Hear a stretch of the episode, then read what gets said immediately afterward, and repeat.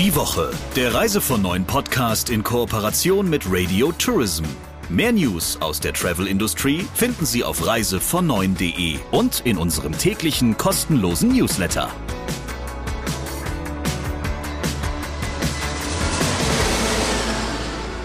Herzlich willkommen zu einer neuen Ausgabe und heute wird es ein bisschen sandig. Das verrate ich gleich, warum es das ist. Natürlich, wie immer, an meiner Seite der Chefredakteur von Reise von Neun, Christian Schmicke. Und an meiner Seite die Podcastflüsterin Sabrina Gander. Das hast du aber schön gesagt. Wir sprechen heute über einen Ort, wo es zwölf Kilometer lange Sandstrände gibt, wo der ein oder andere tagsüber, glaube ich, gar nicht so merkt, dass die Sonne scheint, aber dann abends einen roten Kopf auf hat. Und ähm, wo das Motto Nordisch by Nature lautet. Das ist St. Peter-Ording. Und warum das heute Thema ist, das darfst du jetzt erklären. Ja, ich habe mir gedacht, warum immer in die Ferne schweifen, wenn das Gute liegt so nahe. Und etwas ganz Ähnliches muss ich auch meine Gesprächspartnerin Katharina Schirmbeck gedacht haben. Die war nämlich 14 Jahre lang in Diensten von TUI unter anderem sehr lange für Fernreisen zuständig und ist seit rund einem Jahr Tourismusdirektorin in St. Peter-Ording. Das ist, glaube ich, so ungefähr der Traumberuf, oder? Also Tourismusdirektor von irgendeiner Stranddestination werden, besser geht's ja eigentlich nicht.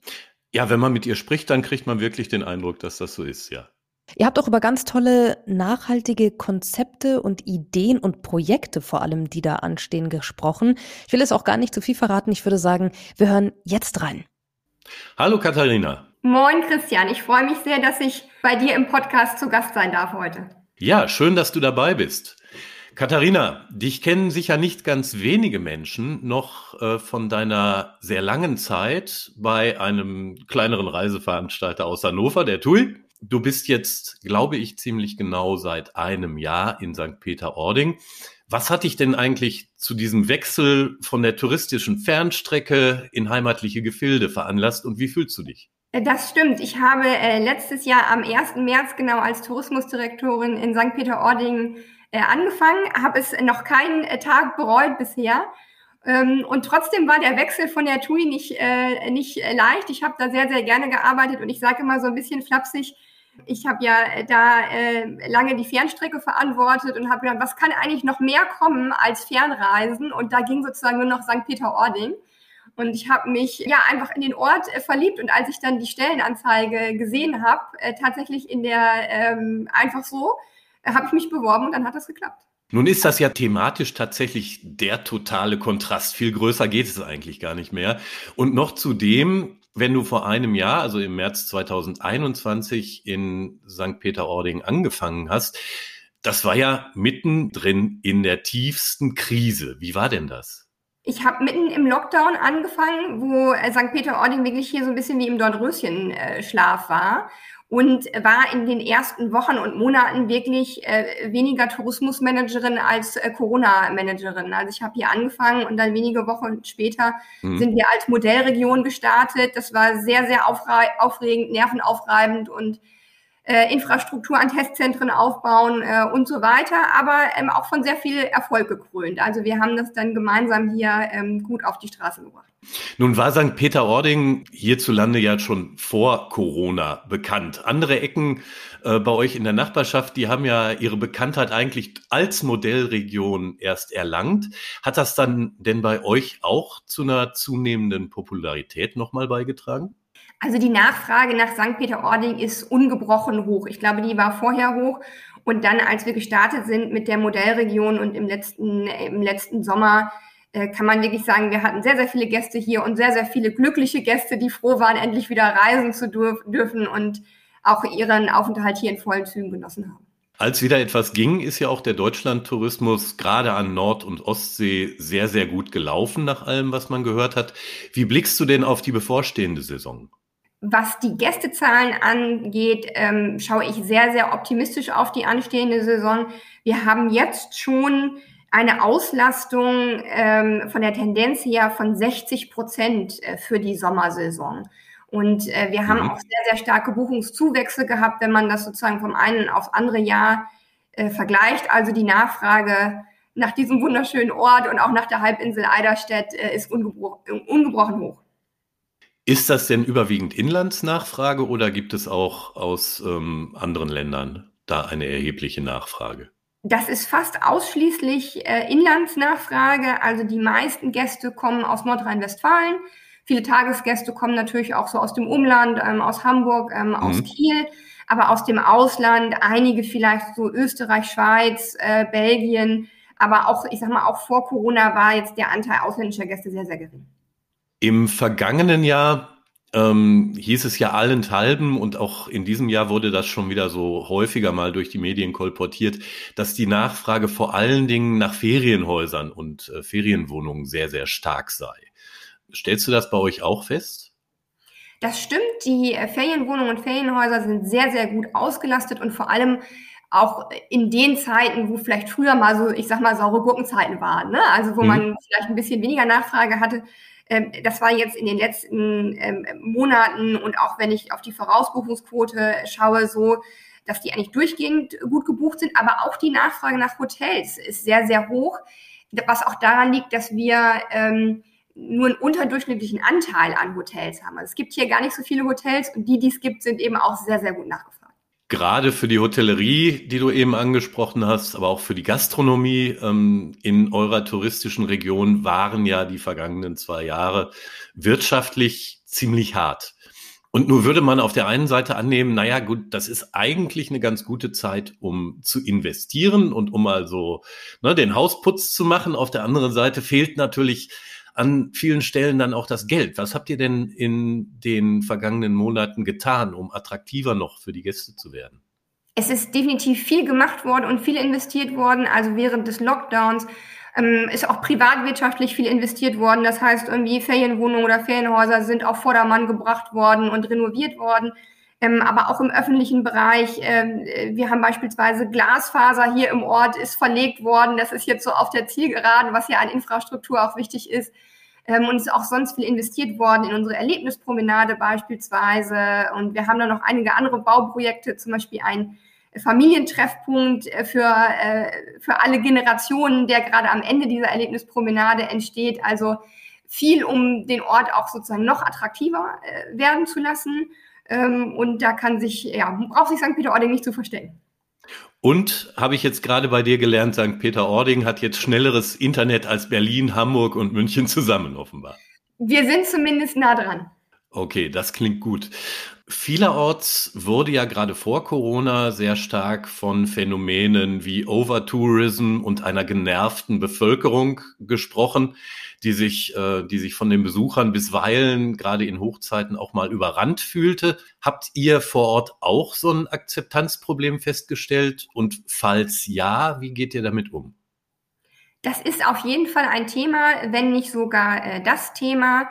Also man muss sich vorstellen, St. Peter-Ording ist ein relativ kleiner Ort mit 4000 Einwohnern. Wir haben aber 17.000 Gästebetten und an einem sonnigen Sonntag kommen da vielleicht auch nochmal 5000 äh, Tagesgäste. Da kann es schon sein, dass sich der ein oder andere Einheimische vielleicht mal ein bisschen verloren fühlt mhm. äh, zwischen, zwischen den ganzen Menschen. Auf der anderen Seite ist es natürlich so, dass der Ort auch sehr, sehr gut lebt vom Tourismus. Und ähm, ich sage eigentlich auch so als Tourismusorganisation ähm, und für die Gemeinde müssen wir weg davon, nur in Touristen und Einheimischen und äh, Zweitwohnungsbesitzern äh, zu denken, sondern einfach an die Menschen hier im Ort zu denken und möglichst tragfähige Lösungen für alle zu finden und da auch in einen Dialog einzusteigen. Wie kann das aussehen? Gibt es da sowas wie eine Besucherlenkung, die ihr probiert?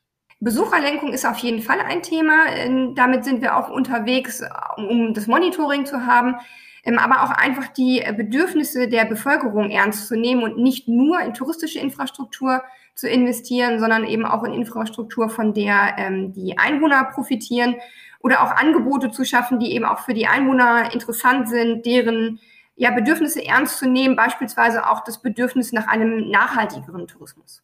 Gerade touristisch populäre Orte haben ja auch ganz häufig das Problem, dass ein Teil der Bevölkerung sagt, naja, wir können uns ganz alltägliche Dinge des Lebens gar nicht mehr so gut leisten, weil alles so teuer geworden ist.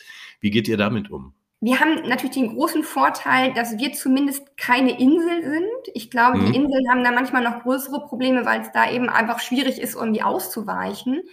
Das heißt, wir äh, sind ja auch angedockt an die äh, Halbinsel äh, Eiderstedt und äh, an das Umland. Trotzdem ist es auf jeden Fall ähm, ein Thema, ähm, hier, wie ich das gerade gesagt habe, auch mehr Infrastruktur zu schaffen und äh, bezahlbarer Wohnraum ist für uns auch ein großes Thema. Äh, das lässt sich natürlich nicht von einem Tag auf den anderen äh, ändern, aber es gibt da auf jeden Fall schon Ideen und Strategien. Ihr arbeitet dran. Ich Wir arbeiten, genau. Ich habe mich natürlich ein bisschen äh, informiert, was so eure aktuellen Projekte sind. Und da ist mir unter anderem ins Auge gefallen, dass ihr eine global nachhaltige Kommune werden wollt. Was ist darunter zu verstehen? Also nachhaltig haben wir alle schon gehört, aber wie sieht das aus? Ja, global nachhaltige Kommune. Dabei geht es darum, wirklich auch auf kommunaler Ebene ähm, das Thema Nachhaltigkeit zu spielen.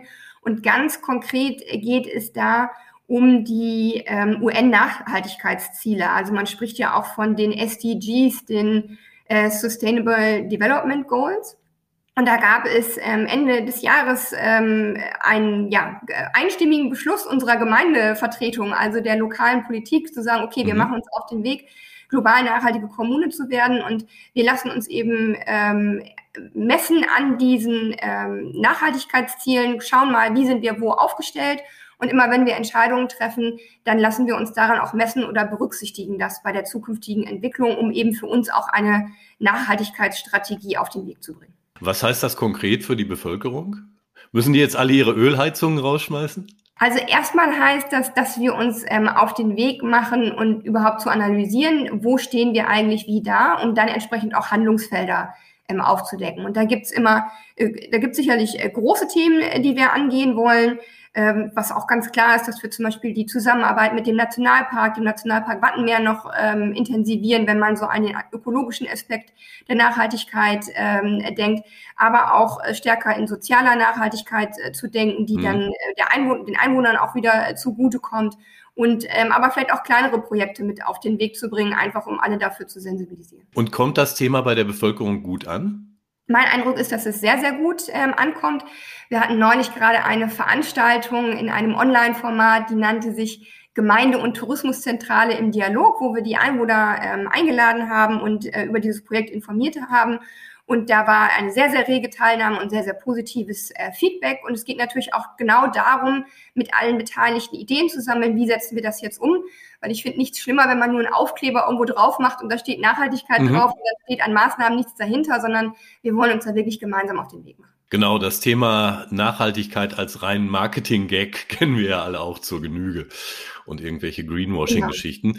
Ja. Ähm, mir ist noch ein zweites Projekt von euch aufgefallen, das auch in einem, ja, zumindest mittelbaren Zusammenhang mit dem anderen steht, würde ich mal vermuten, nämlich eure Bewerbung als Fairtrade Town. Fairtrade weiß mittlerweile auch so ziemlich jeder, was das ist.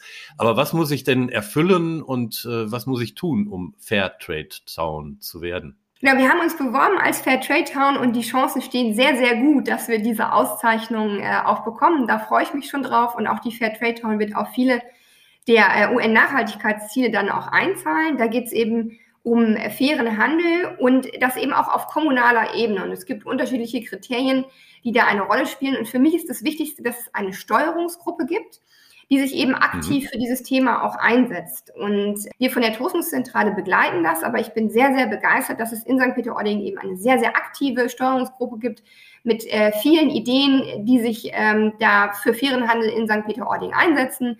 Ähm, vor Weihnachten ist beispielsweise auch so als ähm, erste Idee eine Fairtrade-Schokolade entwickelt worden mit einem Motiv aus dem Ort, was äh, Kinder aus dem Ort äh, gemalt haben und das dann auch äh, verkauft worden, auch bei uns in der Touristinfo.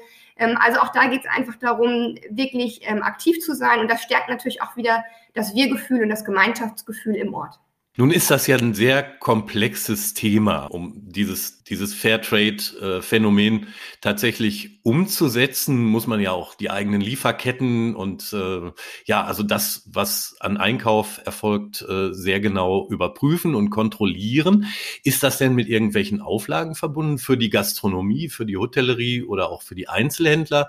Oder ist die Teilnahme an dem Projekt freiwillig? Also die Teilnahme ist insofern nicht freiwillig, dass natürlich ähm, eine gewisse, äh, gewissen Kriterien entsprochen werden muss, um diese Auszeichnung äh, zu bekommen. Das heißt, eine gewisse Anzahl von Betrieben oder eben auch an öffentlichen Einrichtungen muss auch Fairtrade-Produkte im Programm haben. Und diese Kriterien erfüllen wir aber und arbeiten mhm. aber auch daran, beziehungsweise die Steuerungsgruppe setzt sich dafür ein, das noch, noch mehr auszuweiten. Ne? Also das, so der Klassiker sind immer so faire Schokolade oder vielleicht auch Wein oder faire Blumen, die gehandelt werden ähm, wo das eben nachgewiesen äh, werden kann. Ähm, aber jetzt geht es auch in die Richtung, faire Veranstaltungen vielleicht mal irgendwie zu machen und das Ganze auch noch auszuweiten. Was sind denn, wo du gerade von fairen Veranstaltungen sprichst, was sind denn in diesem Jahr deiner Meinung nach die spannendsten Veranstaltungen, die bei euch stattfinden? Na, ich freue mich vor allem, dass wir hoffentlich äh, dieses Jahr überhaupt wieder Veranstaltungen hm. durchführen durften. Also das ja, war klar. ja in den, in den letzten äh, zwei Jahren äh, relativ, äh, relativ mau und ich hoffe, dass wir jetzt an Ostern äh, anfangen, da wieder durchzustarten. Also wir werden an Ostern ähm, Kinderprogramm haben mit, äh, ja, mit Osterhasen äh, auf, der, auf der Erlebnispromenade und Osterlauf und Osterfeuer und dann geht's eben weiter über den Sommer. Bekannt ist vielleicht auch, dass wir durchaus auch Events am Strand haben mit dem Kitesurf Cup oder dem äh, Windsurf Cup, äh, die, da, äh, die da stattfinden. Also da ist sicherlich einiges äh, im Programm, was äh, von Interesse ist. Liebe Katharina, vielen Dank ähm, für die Einblicke, die du uns in eure Projekte und Pläne gegeben hast. Und ich wünsche euch und uns allen eine sehr erfolgreiche touristische Saison. Vielen Dank, sehr gerne. Und das war das Gespräch mit Katharina Schirmbeck und wir hören uns wieder in der nächsten Ausgabe nächste Woche. Bis dahin, alles Gute für Sie. Die Woche, der Reise von neuen Podcast in Kooperation mit Radio Tourism.